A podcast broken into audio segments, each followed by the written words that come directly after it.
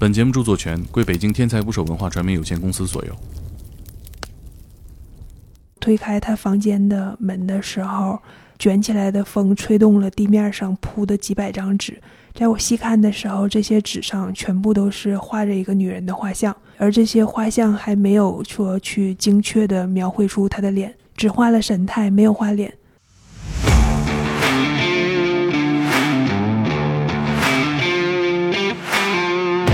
喝同一种农药自杀的尸体，他们都是一个就很恐怖、很诡异的状态的。有人会呕吐，然后有人会整个人是痉挛的状态，还有人不想死，他们会。半个身子爬到床下，或者没有拨出的求救电话，这些都会有。每一次打开门，可能都是这样的比较骇人的景象啊。对，但是这一次打开门的景象，它比这些更让我震惊。它是解剖的第一步是进行开颅，头皮剥到前面去。对，然后他的死亡时间不算长，但是大脑切片的形态不是很对劲儿。他的大脑主管记忆和行动的部位，发现了很多已经液化的梗死灶。嗯，他还和其他的一些。医院里常见的脑梗病人不一样，梗死灶是小块的，他们散落在大脑的切片上，就像星星一样。老张亲眼看到高爷爷会张开手臂去拥抱着空气，经常说自己看到了秋云，一伸手。去抱就又消失了，只是我很难去想象他清醒过来之后，发现爱人又不见了的失落。这些记忆以幻觉的形式出现了，然后他在真实和虚幻之间切换，对他来说很折磨。合上相册之后，却在背面的纸板上发现了一个夹层。哦，我要找的照片都藏在这个夹层里。我觉得他其实身心都在那个那那段时间死了。他的后续三十多年来的生活都是活在当时的幻觉。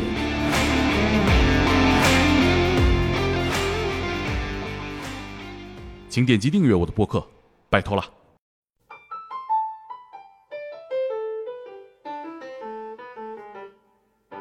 打捞最带劲的职业故事，这里是天才捕手 FM，我是猛哥。罪案故事啊，通常是惊悚的，但这两年的大荧幕上，爱情故事好像比罪案还惊悚啊。有个女性朋友说，她现在相信爱情，就像医生告诉你手术失败率高达百分之九十九，你依然相信自己是幸运儿。今天这期节目是上个月法医林红统在东北小城亲历的一个案子。一个老人衣着整齐地躺在满地洒满了画像的房子里，每一张画都是一个没有面目的女人，除了老人手中紧紧抱着的衣服。在这个怪异的死亡现场，林红统看到了爱情最美的样子，就是那稀缺的百分之一。这个故事的讲述者是一具沉默的尸体。法医林红统在解剖台上靠解剖刀和死者完成了对话，记录了这个故事。这个故事叫。归来的爱人，首发于“天才捕手计划”微信小程序，单篇付费六元的故事，今天以讲述的形式免费解锁。更多的细节描述和其他好故事，在微信搜索“天才捕手计划”小程序，这是我们公众号的升级版，后续会有更多独家的故事在小程序发表。今天的更新和月初的更新计划相比啊，有一点点小出入，但好节目不会和大家错过的。法医林红统是个双手冰冷、内心炙热的二次元少女，她有一点紧张。我们一起来听听他讲故事吧。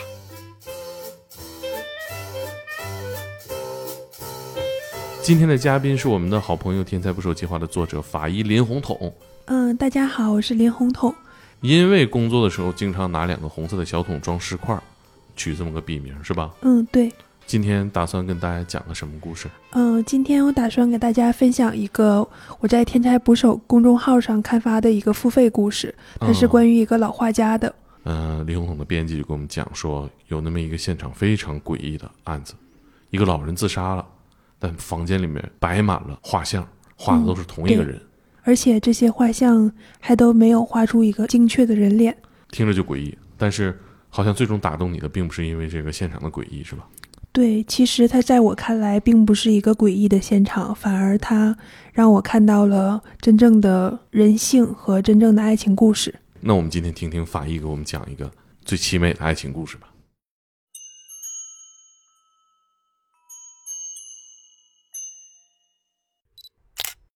这个现场是今年秋天发生的。嗯，当初我在出案现场之后，坐在附近的小河边我打开了和编辑的对话框。当时我只是想找人去聊聊天儿。我和编辑打字写下：“我说今天我好像见识到了真正的爱情。”而他只回了我三个字，他说：“你快报题。”错付了。嗯，那个现场，他在我上学的时候，就是我常去的地方。哦，对，那一片没有怎么开发过，然后只有几座回迁的老楼，还有楼下零散的店铺。住在这里的，要不然是长居的老人，要不然就是图便宜的住客。嗯，就是咱们东北小城里边常见的那种对，比较破落楼。的老回迁楼哈。嗯，然后上学的时候，其实我就盯上了那一片的景色。周末我回家的时候，就喜欢骑车去那儿，然后在哦河边坐上一个下午。最近几年，河边有重新装修过，然后遛弯的人群也多了起来。晚上就会有给路人画像来赚钱的老人。啊，嗯，这些老人他们都有着类似的装扮，他们都是花白斑驳的头发，然后穿着灰色或者蓝色的耐脏的衬衫，衬衫外面套着保暖的毛线背心儿，看起来都像是复制粘贴出来的。我自己唯一能够分辨他们的方法，就是看他们带着的颜色各异的画夹，还有小板凳。而我今天要给大家讲的也是这样一个老人。然后我一共见到过他三次，最后一次他紧紧抱着自己未完成的画像躺在床上，那个时候他已经去世了。哦，接警那天是什么状态？我接到技术员打来的电话的时候，天还没有亮。前一天晚上，我因为父母吵架，自己摔上门离开了家里，然后来到了朋友开的酒吧去借宿。哦，那你下回你让他们出去，那你俩出去吵去是吧？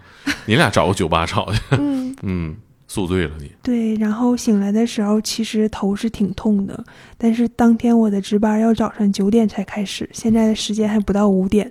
前一个班儿有点是偷懒了。对我就是回到单位半梦半醒的来到单位收拾装备换衣服，然后顺便骂着前一个班儿偷懒儿的法医，当时你猜测大概是个什么事儿？因为报警人说这个他自己的朋友已经好几天没有联系他了，再加上他这个朋友年龄已经快七十岁了，我们就很担心他是不是已经在家里出了意外。嗯，因为在我以往的经验里，确实也是这样原因失联的老人比较多。到了之后有什么观察？嗯，我临到现场楼下的时候，其实觉得这儿有点眼熟，我就多看了几眼，但是又忘了什么时候来过这儿。当时我还是半梦半醒的状态，直到进了屋，我才被一股浓重的气味熏得清醒了过来。尸臭味儿，嗯，不是一股就是蒜臭味儿，蒜臭。对，大蒜的蒜，像大蒜腐败一样的味道。在医学界，这种情况下就常见于法医和急诊室。它一般是提示有机磷中毒，就是这个人他喝了农药。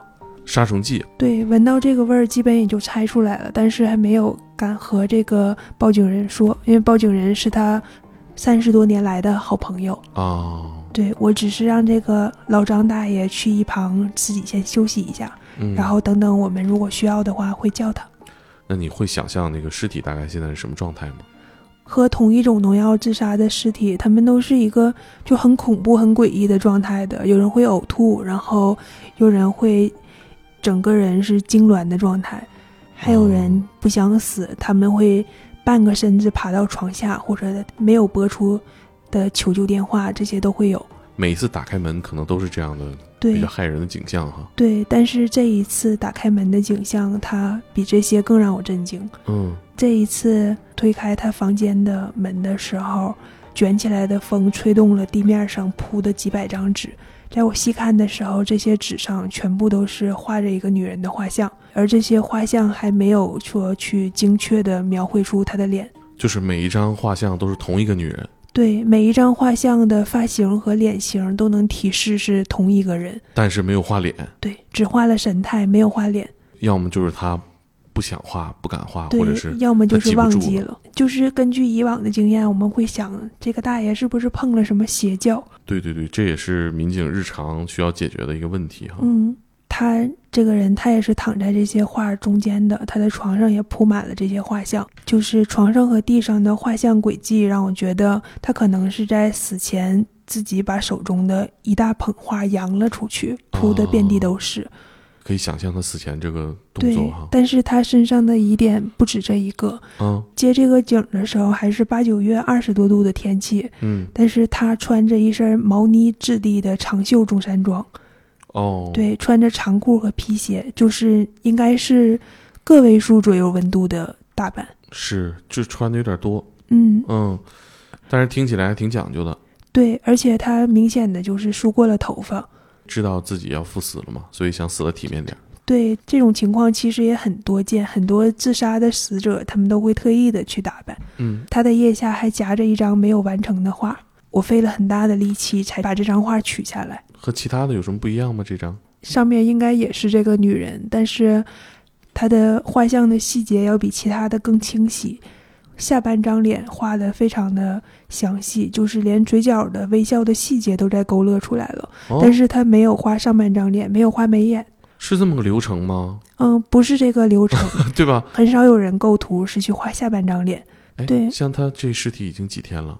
嗯，他这个尸体已经三四天了，那一般来说，就是已经微微的腐败了。嗯，但是而且正常情况下，他的尸体的尸僵应该已经缓解了。嗯但是在我抽出我抽出画之前，他的是紧紧环抱着这幅画的。抽出画之后，他的手手臂还是维持着一个向前环抱的姿势，嗯就是法医学上管这叫做尸体痉挛。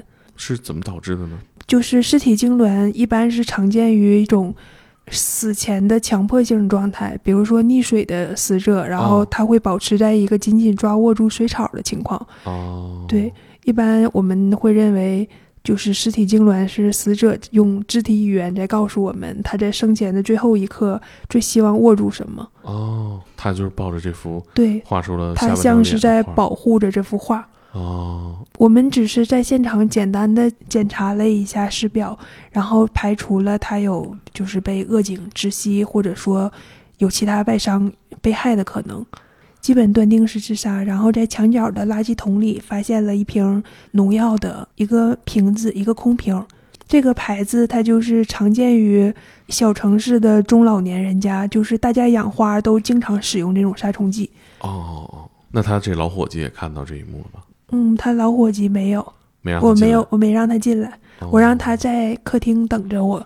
哦，对，然后我从这个房间出去了之后，我就是也来到客厅，打开客厅的窗户，但是我一转身儿，我看到沙发对面的墙上挂着一幅遗像，这个遗像上的女人和画中的人有些神似，她也是嗯长发，然后小脸温温柔柔的样子。哦，可能是他老伴儿哈。对我看到这幅遗像的时候，我好像就想起来，我好像曾经来过这个地方，也见过这个死者，见过他两到三次。第一次见到他的时候，我还在上大学，然后放假的时候，我骑车来到这附近，见到一个出来写生的老人。嗯，这个老人他背着画夹，然后他拎着折叠的小马扎走在路上。当时他并没有怎么引起我的注意，当在我骑车返回的时候，他已经坐下了，然后把画板放在膝盖上，给路人画起了肖像画。我印象最深刻的有两点，第一点是他的眼睛好像有些问题，他在作画的时候是眯着一只眼睛，然后利用另一只眼睛努力的去盯面前的顾客。他的画作非常细致，就是明显能看出来是有很强的化工的。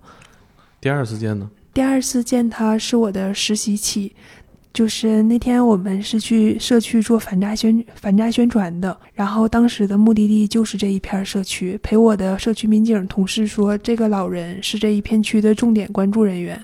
怎么个重点法呢？对我当时也问了这个社区民警，我说他是事儿多还是那种刺儿头？但是我的同事都一一否认了我的猜测。然后直到我爬上楼敲开老人家的门，我才知道他这句重点关注的含义。他是一个独自居住的高龄老人，并不像我猜测的那样难相处，反而很慈祥。嗯，他一直握着我的手，他说：“大家辛苦了。”然后皱纹里一直都是笑意的。哦，老人戴着一副很怪异的眼镜框，就是那种老式老式的老花镜，但是这个镜框只有右眼是玻璃镜片儿，然后左边还有镜腿儿是被黑色的那种绝缘纱布、绝缘胶布包裹起来的。那就是左眼他他对他应该是左眼盲了盲了嗯然后他看到我在注意他的眼镜的时候，他有些不好意思的说自己眼睛有问题。当我的同事告诉他说我学医可以让我看一看之后，他摘下了眼镜。他眼睛下面的眼睛其实从外表看起来没有什么异常，也会开闭，然后也能转动，只是说不太感光，然后也哦不会对随着我的动作去做出什么反应。当时我想的就是赶快让他戴上眼镜，就是避免这种老人自己觉得不好意思。是，对，但是他特别大方，他就是告诉我自己瞎了几十年了。哦，嗯，哎，其实这时候没必要展示了，对，嗯，然后他告诉我自己的左眼是完全失明的，嗯右眼视力不好，不戴眼镜的时候会有重影。不容易啊，自己一个人生活，对，而且他也用行动表现了到底有多不容易。他嗯当时想要抓起桌上的苹果来递给我，嗯，却好几次抓了一个空。哦，对，，只有把眼镜重新戴上的时候，才能准确的拿到。嗯，当时我就只是觉得他有些面熟，我好像和他在哪儿见过。直到我看到塞在沙发侧边上的墨绿色画夹，才确定我那天看到的就是在河滩作画的老人是他。嗯，然后老人得知我会画画之后，他就急切地拉着我去他的小房间看自己的宝贝们。嗯，这些，这些宝贝是一些讲解人像素描的书籍，还有一些光盘。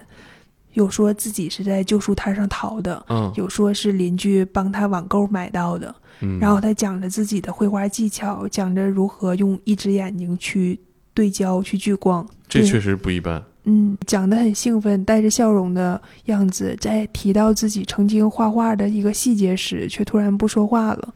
哦，他说他自己曾经经常偷偷的把亡妻当作是模特，为他画像。啊，所以嗯他那些画都是他老伴儿，对，在门框上靠着听我们说话的社区民警同事，他听到这句话之后，就是深呼吸了一口，就是很明显的在压抑着一些情绪。哦，嗯，但是我当时不是很能理解，高爷爷他情绪不是很稳定了，我就扶着他坐下，然后我们看着沙发对面的遗像，遗像里的女人大概三十多岁吧，然后嗯她微笑的样子非常温柔，非常漂亮。高爷爷就指了指照片儿跟我说：“这是他的老伴儿，老伴儿有病了，不要他，自己走了。哦，他是这么讲的，能听到一种怀念，”能听到怀念和遗憾吧，但嗯是没有一些特别的悲伤。可能年头也久了嘛，嗯，对。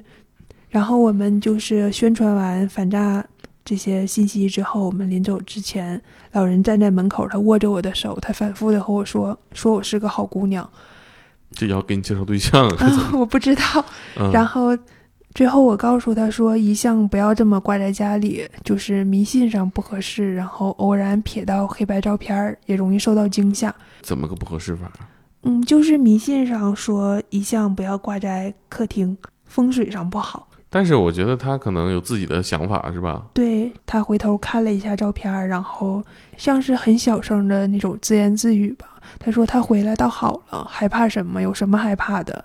本来就是一家人。是，就是嗯真的非常的怀念这个妻子哈。对，然后我们关上门的那一瞬间，我看着他揉了揉那只没有被胶布遮挡的眼睛，他没有再和我们说什么话。嗯，在我第三次见到高爷爷的时候，他已经是躺在现场里了。他这个时候已经不会笑得满脸皱纹了。嗯，我当时就是站在客厅的窗台向下看着，然后物证袋被我捏得起了褶皱，我就一直盯着高爷爷的身份证，然后试图记起过去和他更多相处的细节。嗯，他和其他这种准备好了自己的服装，然后收拾房间、收拾很干净的死者不同的是，他没有留下遗书。哦，对，所以我觉得他有更多需要我探究的事情。我，只能把这些疑问留在尸检台上，对我只能去解剖来发现这些事儿。但是我当时我不知道应该从哪儿去下手，因为高爷爷的尸体依然是蜷缩的状态，不同于大部分同龄的老人，他的肌肉还是很饱满，但是也给解剖增加了不小的难度。因为有机磷中毒的死者，他的肌肉组织会有明显的紧张，哦，对，就是在下刀的时候，他的肌肉是僵硬的。切不动，对我们只能就是先放置一段时间，然后尽量去用水多冲一冲它的关节，哦，这样会有效果。对，这样会有一点效果。但是冲关节的时候，我又在他手臂右臂下面发现了一汪发黑的水迹，嗯，我抬起他右手看的时候，就是从他手腕部小鱼际肌一直到手指的指节，都是那种模糊不清的灰黑色。在我学素描的时候，我也经常用手的侧面去擦拭画面。嗯，就是铅笔。对，铅笔的颜色。哦我怀疑他死前是刚刚放下自己的画笔，然后开始解剖的第一步是进行开颅。我记得这个流程，先把那个头皮拨到前面去。对，然后他的死亡时间不算长，但是大脑切片的形态不是很对劲儿。他的大脑主管记忆和行动的部位发现了很多已经液化的梗死灶，那种脑梗死的表现。脑梗啊，对，就就是上岁数老人的特征。嗯，他还和其他的一些医院里常见的脑梗病人不一样，梗死灶是小块儿的，他们散落在大脑的切片上，就像星星一样。这些星星还与有机磷中毒无关，更不可能是由于外伤造成的。就他原本已经这样了。对我怀疑他的自杀是和他的脑部疾病有关。我把这个他脑子里的星星记了下来，拍照了。嗯，然后我在剪开它的消化道的时候，就是比现场房间里更加浓重的酸臭味溢出来了。在食管和胃黏膜上发现了类似于烧伤的那种细腺溃疡，就是像是药物的毒性或者说它的胃酸反流造成的刺激。嗯，烧坏了。对，然后胃内容物的毒化检验结果很快也就出来了，它是有机磷农药，嗯、它和现场里我们发现的那个农药瓶成分是一样的。符合你们的猜测。嗯，对。那这应该也算结案了吧？就这对对你们来说，正常情况下，他应该已经结束了，但嗯是我就是想去探究一下他的脑部疾病和他的死亡是不是有什么必要的联系。对他那一天为什么忽然就画出来了一张半张脸，然后又突然决定要死了？对我，我不希望像这么一个很慈祥，然后还很有这种很懂艺术的老人，他就是这么去世。是，可能没有人会知道他死前在想什么了。对我也联系过他的家人，他的父母和兄弟姐妹都已经去世了。嗯，然后唯一能联系到的本城的亲戚是他妹妹的儿子，但是哦他的妹妹在前不久已经因为高血压的并发症去世了。在他妹妹住院的时候，照顾他的不是自己的亲生儿子和儿媳，是嗯他自杀倒计时的哥哥。就是这个老人哈。对，就是这个老人。然后我们就去联系这个他妹妹的儿子嘛，但是说实话，他连自己的亲妈都不愿意管，更别提嗯这个表亲舅舅的后事了。哦，，对他的没没孩子是吧？老人。对没有孩子，他的理由是自己拿不出火化和葬礼的钱，啊，很离谱，但是很现实。嗯实际就是不想管了嘛。对。而高爷爷在这里的回迁房的房产，他不光很难卖出去，还需要分一部分，就是给亡妻远在农村老家的亲人。他们房证对，是共同财产。而且谁去办这些呢？交易啊什么的，民政的人，那就是其实不太好成交，对吧？，对本来就是老破小，对然后同时又刚刚有这个自杀的这个案件，对，就是相当于是老破小的凶宅，很难有人会想去接受。是啊，所以这钱还不一定谁能出呢。对，嗯，而且就是他妹妹的儿子，如果不想愿意不愿意来处理后事领死者的遗体的话，就是这具尸体只能在规定的保存期限之后按无名尸来处理。啊，无名尸一般怎么处理？嗯，就是其实我平时对无名尸，我平时我是没有见过他们殡仪馆来收取无名尸的，所以对这件事儿其实是有点无感。但是我那一天解剖完之后，我在尸检中心待的时间长了一点儿，然后正好赶上殡仪馆来法医中心收取上一批无名尸，啊，我就看着 工勤大爷把那些不锈钢的冷柜打开，然后在这些尸体的脚趾上挂着牌子，之后抬到平车上，再交给殡仪馆推走。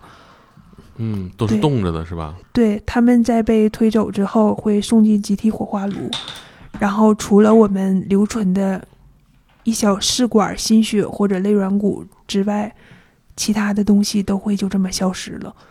所有的痕迹就从这个世界上消失了，因为本身就无名尸嘛。对，然后当时我就站在那儿看着这一切，我想起高爷爷卧室随地的那种画纸，还有他墙上的遗照，我就想为他起码再多做一点什么，我起码嗯要了解一下他为什么会自杀。嗯，那你可以找那个他那个老伙计再聊聊哈。对，第二天我就去找他这个老朋友了。他当时得知这个情况的时候反应怎么样？得知什么情况？就是你他不是在客厅等你们吗？嗯，后来他不是肯定也知道了他死了吗？对他知道他死了，但是嗯他当时没说什么，就是我不知道他当时哭没哭，他就是知道了，点了一下头，说了一句“麻烦你们了”，然后嗯就是转过身儿，背着手，驼着背回到了自己家，关上了门，就没再出来过。哦，那你这次去是怎么跟他聊的？嗯，我是再次来到这儿的时候，其实我就是想碰碰运气，看看能不能来在那个社区再找到一些其他的线索。嗯但是我正好看到前一天报警的张爷爷，他正好在健身器材上锻炼，嗯他认出了我，他是自己主动和我打了一个招呼。嗯然后这个张爷爷他是附近厂里的下岗工人，和老高就是和死者高爷爷前后脚搬进的这个老社区。啊对，开始他是他们只是点头之交的邻居，没两年，高爷爷的老伴儿去世了，他们才算熟悉起来了。啊嗯，他们认识三十多年了。哦高爷爷的老伴儿在搬进社区两年左右的时候，他就已经去世了。哦，哟，那你找他基本能问明白。他主动的拉着我，自己主动的去讲。高爷爷的妻子去世之后，自己和老伴儿很多天都没有在楼道里看到过他。哦然后自己怕老高想不开，在早上拎着水果，大清早的敲开了老高家的门，他就拉着高爷爷聊天儿，然后拉着他下楼去运动，嗯。两个人就这么逐渐的熟悉起来，关系变好了。嗯。然后，嗯，张爷爷大概给我讲了一整个上午，再结合社区民警交给我的档案，我在脑中拼凑出了这样一个老人的形象。嗯高爷爷是生于五十年代，家境当初是还可以的，不光供他读完了初中，还培养了他一门绘画的爱好。然后当时是正好赶上下乡运动，他来到对口支援的农村去教书，啊住在了一户有女儿的家里。嗯他们两个在相处中产生了感情，办了酒席结婚，也领了结婚证。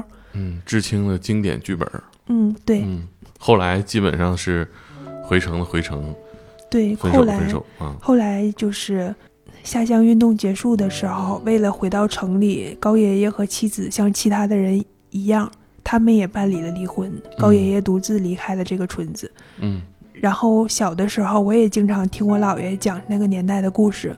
我姥爷曾经有一个绝交的朋友，他在下乡的时候骗了村里姑娘的感情，吃住在他家里，两个人就是睡在一起了，但是没领结婚证。嗯当知青可以返城之后，他就抛弃妻子，回到了城市。往后还经常拿这件事儿当成一段艳遇。这属实有点不讲究。对，但是高爷爷不一样。高爷爷回城之后，他去拜师学习开大卡车。两年之后，他拿到了驾驶和维修的执照，然后去做了长途运货司机。挺厉害。对，那个年代的运货司机，其实他是很高薪的工作了，而且很气派。嗯然后他拿到这个执照之后，开着当时的豪车回到了妻子的家中，接回了她。哦，对，两个人重新领了结婚证，然后租房住在了一块儿。嗯，租房住在了这个城市的郊县。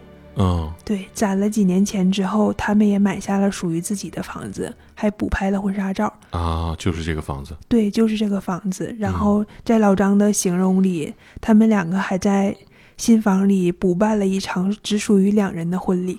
有情有义啊。对，在张爷爷的形容里，他和自己老伴儿印象最深的是，在高爷爷两口子吵架的时候，他们上门劝架，结果见到高爷爷的亡妻出示了一张保证书，保证书嗯上简简单单的只有两句话，连个落款的名字都没有，嗯，写的啥？写的是保证书冒号，我保证和秋云过一辈子。哎呀，这个挺浪漫。对，然后张爷爷说他自己的老伴儿羡慕坏了。家里老伴儿动不动就说让他学学人家老高，嗯，也是犟。那老张就写一个呗，多简单的事儿对，他就 也是钢铁直男，然后他没嗯写这些。啊。嗯，但我关注的却是在那个通讯不方便的年代，两个人已经离婚了两年，秋云没有再嫁给别人，高爷爷带着高薪的工作，他也没有再娶。嗯，他们好像就是认定了对方会重新回到自己身边。是说好了就是说好了。对，然后张爷爷说，老高画画是因为兴趣，他从小就开始了。但是在他们刚认识的这几年，高爷爷经常在外面跑车，他特别忙，就是忘了疲惫，也忘了画画，但他只记得回来时要给妻子带一些特产。然后我们就猜测，他是因为妻子和工作放才放下了画画这个爱好。嗯，忙啊。嗯，对。那那他那他媳妇儿他后来怎么了呢？怎么去世了呢？嗯，他媳妇儿在怀孕的时候就是身体是经常水肿的，然后张爷爷的老伴儿还帮忙按摩过，只是他自己的就是丈夫高爷爷经常不在家。哦，对，然后他的老婆秋云也不喜欢出门，就没有去医院产检，没有这种产检的意识。是，哎呦，其实你说这些年人类医学进步哈。把很多人的生命延长了。其实我觉得最肉眼可见的就是胎儿的成活率变高了。嗯，通过孕检能够很大程度的解决胎儿的健康问题哈，包括妈妈。对。然后直到有一天，秋云突然在楼下在楼下晒太阳的时候，她昏迷了，然后被送进医院之后，人很快就没了，孩子也没留下。哎呦，那这是为什么呢？这听起来也不像个特别严重的事儿啊。嗯，但是就是在他的描述中，作为一个医学背景的人吧，我推测他的死因应该是怀孕高血压导致的并发症。哦，这些并发症里有一项很严重的，就是急性的左心衰竭。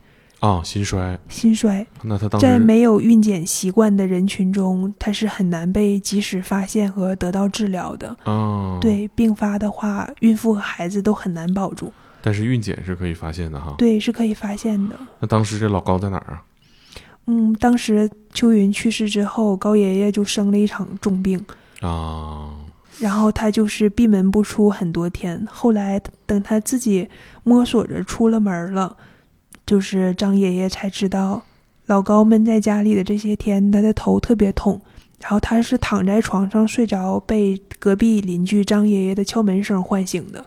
嗯，相当于也是张爷爷救了他的命。是打开门的时候，才发现自己的腿脚不灵活了，然后眼睛也瞎了一只。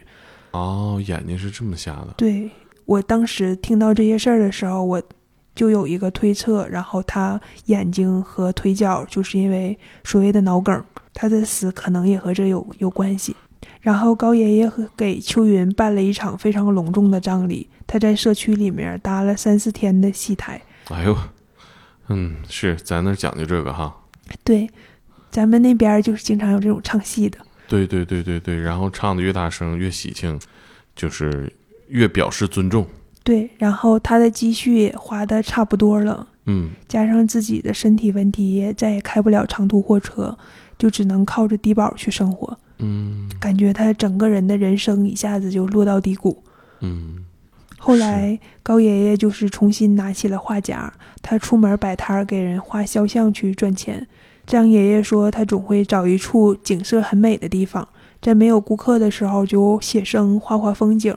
然后随身还会带着编织袋，捡一些水瓶去卖废品换钱。哎呦我天，这就是学学美术的人看到这儿估计很心酸啊。嗯，美术生最后的归宿。这就是边摆摊画画边捡瓶子。对，所以我见到的那个老人很有可能就是他。是。然后老张说，就是高爷爷一直很感谢自己，他一直说。是自己救了他的命，是自己当时敲门才敲醒了他。是啊，他生活里也没别人来打断他了。对，打断这种悲伤真的是能能能缓解他不少。嗯，然后张爷爷说，在自己六十五岁生日的时候，过来吃饭的老高神神秘秘的从背后掏出一个画框，说是他送自己的礼物。哦，给他画了画像。不，他在画框中画了一个写了一个繁体的“义”字。哦，就是，就是，就水水水浒传里边梁山泊上那个忠义堂的义对。然后张爷爷告诉我，现在自己还把这幅像挂在家里。他拿出手机，拿出手机翻找给我看自己发在朋友圈里的照片嗯。是两个老头子的合照，后面是那幅被装裱起来的义子。啊，那就非常直男的表达方式是吧？嗯，代表我们的代表我们的感情。对情谊啊，嗯，挺可爱的。张爷爷他也说，在自己和妻子吵架的闹离婚的时候，嗯然后高爷爷也总过来劝，说自己有家多好，要知道珍惜。是啊，对，说这些大道理。这你还好意思再说啥吗？人家都没了。嗯，嗯但其实高爷爷他是喜欢热闹的，只有在过年的时候，他的家里才会出现一些亲亲的欢笑声。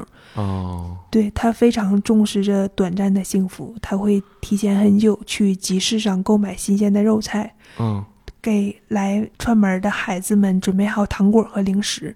这个一年也就这么一两天儿。对张爷爷说，他在打扫家里的时候情绪也很高，然后口中会哼唱着京剧的调子，嗯有的时候还会听一些小广播。啊，对，但其他的时候高爷爷都是独自生活的，他在家里静悄悄的，偶尔有也是画画的声音，也是铅笔掉落在地上的声音。嗯，哎，好细啊！老张还是很关心他。对我和张爷爷临别的时候，他和我说，老高临近自杀的这两年，他有些地方特别奇怪。哦他经常和自己说，自己的妻子又回来了。哦，那可能精神上有幻觉了。嗯，对，这三十多年来，高爷爷他没有再婚，也没有和老兄弟说起过在画画的时候遇到过哪个让自己心动的女人。他生活没有什么变化，依然是早上出去锻炼，午睡之后在附近找一个凉爽的地方坐下喝茶，然后傍晚带着画夹和小马扎找一个游人多的地方去摆摊儿。画下不同的人和风景，在天黑回去的时候，顺路捡一些瓶子卖钱。只是每次张爷爷去他家里的时候，老高妻子的画像都擦拭得干净光洁，他的遗像上面没有一一点灰尘。哦，嗯，就是我听到这一切的时候，其实我非常感动，因为有我之前也去过很多这种挂着遗像的家庭，然后他们的遗像其实就摆在那儿，逢年过节的时候上两炷香，其他的时候这个人是被遗忘的。是，老张和我有共同的想法，他这次重复着说高爷爷是好人的时候，还加上了新的形容词。他说老高讲义气还重感情，就是倔，太倔了。我不理解他为什么会说倔，他就继续给我讲下去。嗯，高爷爷在很多次推辞之后，终于被老张的媳妇儿拉进了夕阳红相亲群。啊，还是希望就是再往前走走，是吧他？希望他就是三十多年了，也能走出过去。对，有个伴儿。看，有个嗯伴儿。高爷爷在那儿和一位退休的老教师聊得不错，两人就青年时的学习和经历很有共同语言。对，都有点文化基础。对，然后这位女教师不嫌弃他的残疾，还愿意和他一起生活。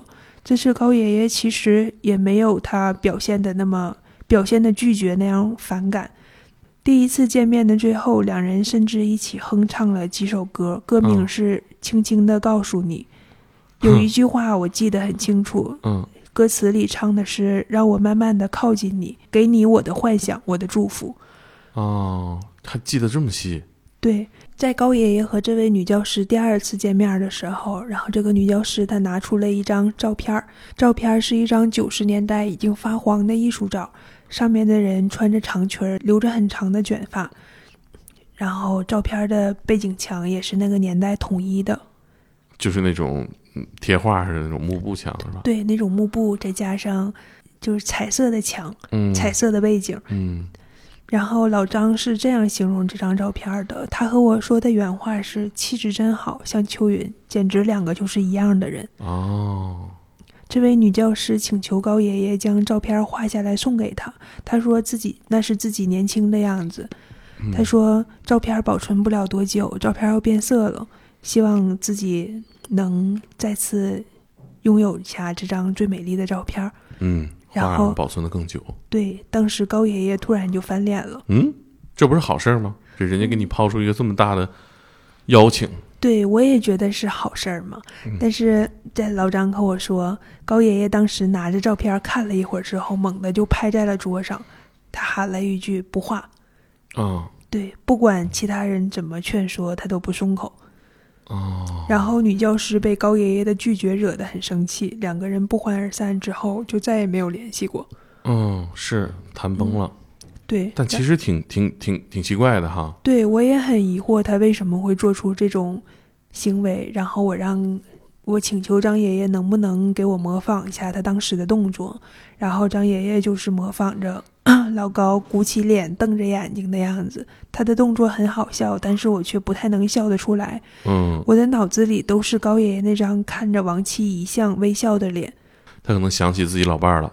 对，然后在这一次相亲之后，高爷爷就开始变了。哦老张亲眼看到高爷爷会张开手臂去拥抱着空气。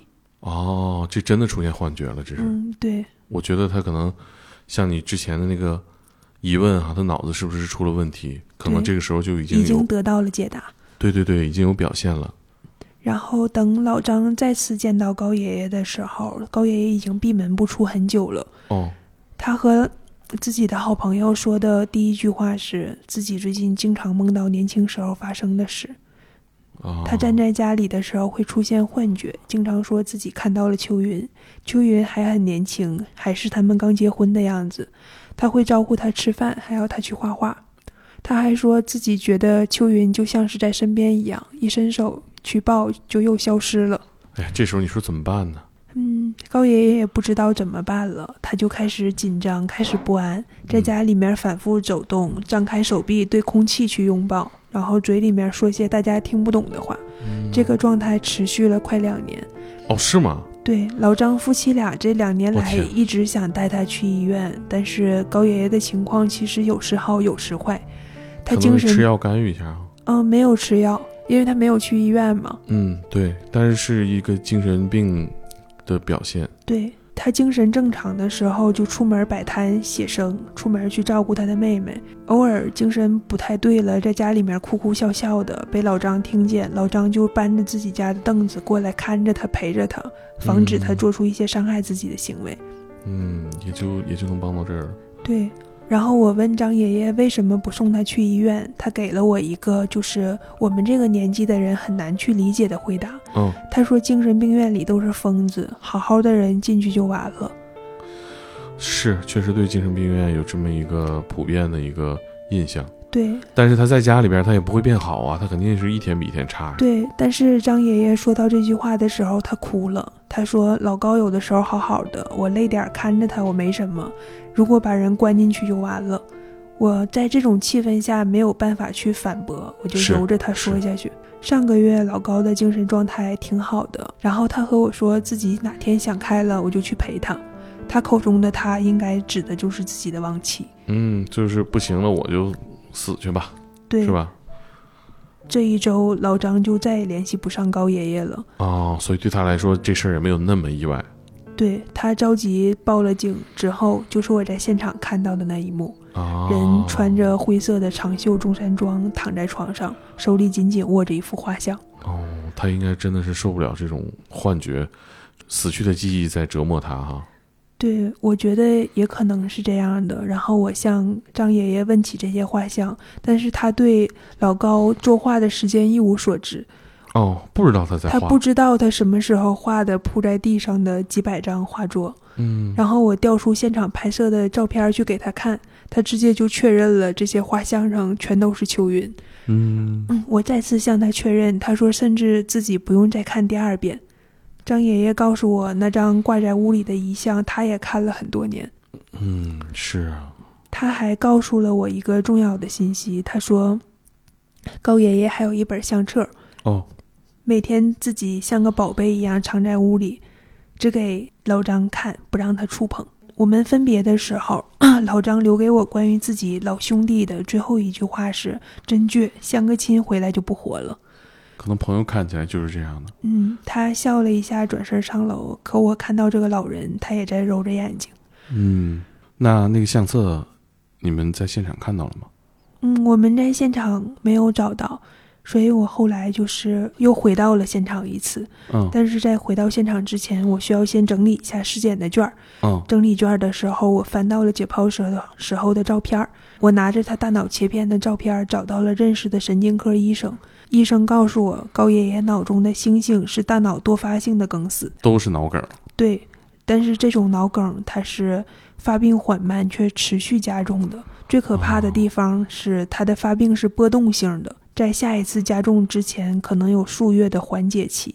哦，缓解期中的病人与常人无异，也大大的增加了漏诊和误诊的可能。发病的时候像放烟花一样。对，得了这种病的人，从记忆力下降开始，再到偏执、抑郁，甚至人格的改变，其实只是一个过程。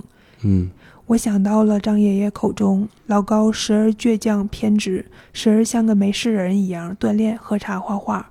他甚至能在自己临自杀之前去医院照顾高血压住院的妹妹。是啊。这些看似割裂的表现，其实在病情的支撑下都变得很合理。嗯。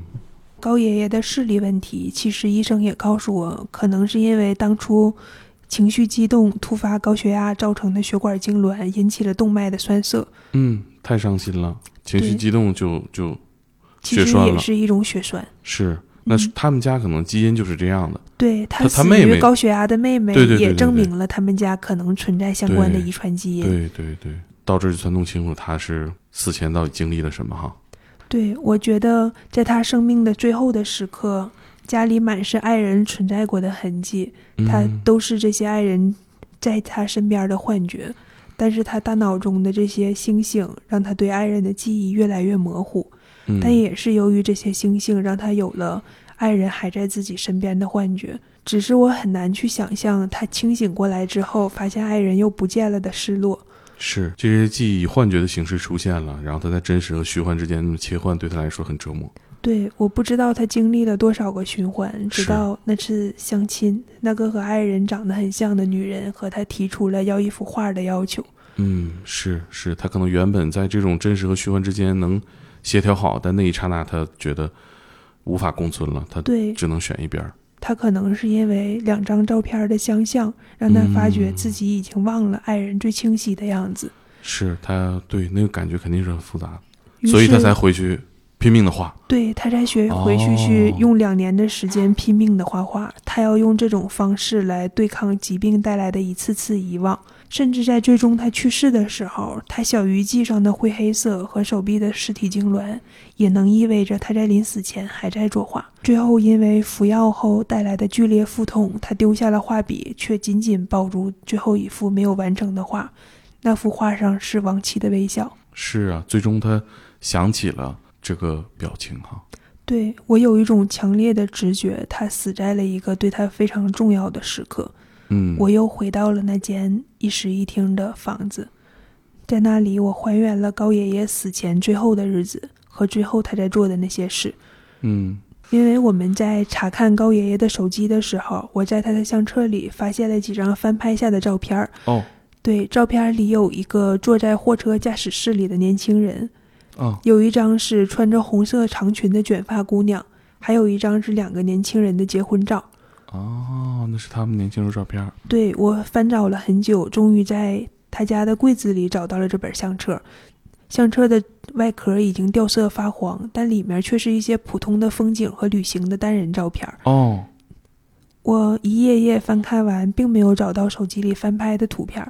其实我当时是有一些失望的，但合上相册之后，我却在背面的纸板上发现了一个夹层。哦，我要找的照片都藏在这个夹层里。这些照片的四角明显有着比正中更强的褪色，照片上也有许多条反光的指痕，这意味着它们比起相册里面的照片，曾经被更多次的去取出、去抚摸过。我拿起这些照片，然后在他们的背后发现了淡淡的钢笔已经褪色的钢笔字。我找到了他开货车的照片。那是一辆蓝色的黄河牌卡车，成为他的司机在当时代表着一份非常体面而且高薪的工作。这张照片的背后写着“要努力多赚钱，给秋云好日子”。嗯，后面还跟着三个重重的感叹号。哎，然后在穿着红裙子的卷发女生照片之后，她写下“她怀孕了，我要好好疼她”，还画了一个简单的笑脸。哎呀，一切都是曾经那么有希望，那么美好。对我有些感慨，原来话不多的高爷爷年轻的时候，他也喜欢和我们一样用表情包来表达情绪。是啊，那是他们正年轻的时候。对，而那张双人的婚纱照被抚摸的褪色其实是最严重的。嗯，照片里的女生穿着婚纱，捧着一束百合花，然后男生穿着一身中山装从侧面去抱着她，两个人对着镜头微笑着。婚纱照的背景是彩色的新婚幸福，它标示的日期是九十年代，这是他们有自己新家之后补拍的婚纱照，也是他们唯一的一张合照。我觉得他其实身心都在那个那那段时间死了。他的后续三十多年来的生活都是活在当时的幻觉里。是，嗯然后这张婚纱照的背面，除了高爷爷写了“终于补给了爱人好的生活，要好好对他”之外，还有另一个娟秀的笔记。笔记一笔一画的写着：“拍的真漂亮，年轻真好，要好好留住。这他媳妇儿写的。”对我反复琢磨着这句“要好好留住”的话，感觉几十几十年前人们的浪漫就像是写日记一样，为一张合影去写下共同写下当时的心情。嗯，对我们这代人来说，都变成了朋友圈的照片儿。对，嗯，但是这种记录的心情是一样的。可能，嗯，我们可能晚年的时候看这些，也会有一种恍如隔世的感觉哈。嗯，看到这儿，虽然高爷爷没有留下遗书，但是我终于差不多能肯定自己对他死因的猜测。是，基本推测清楚了。对，嗯，那这个故事的结尾，最后定格在哪儿？嗯，我当时写下这个故事的时候，其实是把自己写哭了好几次。嗯，然后现在我想给大家念一下我当时故事里的结尾。嗯嗯，虽然高爷爷没有留下遗书，但是我看完这些，已经能肯定自己对于他死因的猜测。他在奔赴死亡前的画作里，一次又一次地画下妻子年轻时的形象。他用对爱人的怀念去对抗着疾病带来的遗忘，用幻觉来帮助自己作画，试图忘记一处就再补上一处，所以最后他会变得偏执和疯狂。也因此有了无数张不同的爱人画像在屋子里注视着他。或许他在死前的最后一刻还产生了幻觉，又一次见到了妻子，因为那最后一张和其他画中都不一样的妻子是微笑着的，是更加清晰的。我不能确定他死前看到了什么，但是我很希望他生命最后的记忆里真的是微笑的爱人。他可能忘记了很多事，但有句爱人的嘱咐一定记得。他的爱人说要好好留住。嗯，所以他用绘画不断在留住自己记忆里边最美好的画面。对，嗯，啊，他最后尸体怎么处理了？嗯，最后那天我又离开高爷爷家之后，我给他的家属又打了一个电话，对面先开始说了一句“喂，你好”。啊在我提出自己的法医身份之后，他们的态度急转而下。他妹妹的儿子留下一句“房子也不能给我”之后，就挂断了电话。我再回拨过去，就只剩下一段忙音。啊，我不知道该怎么办了。那天临下班的时候，我给尸检中心的工勤大爷买了两包烟。我问他能不能将高爷爷的遗体多留一段时间。我说我再找找家属，嗯，就是也只能去这么做了。那现在呢？嗯，现在他还在那里。我大概一周给人家工勤大爷买一条七匹狼香烟。这也不是个事儿哈。嗯，没有任何办法，只能说用这个拖延再拖延。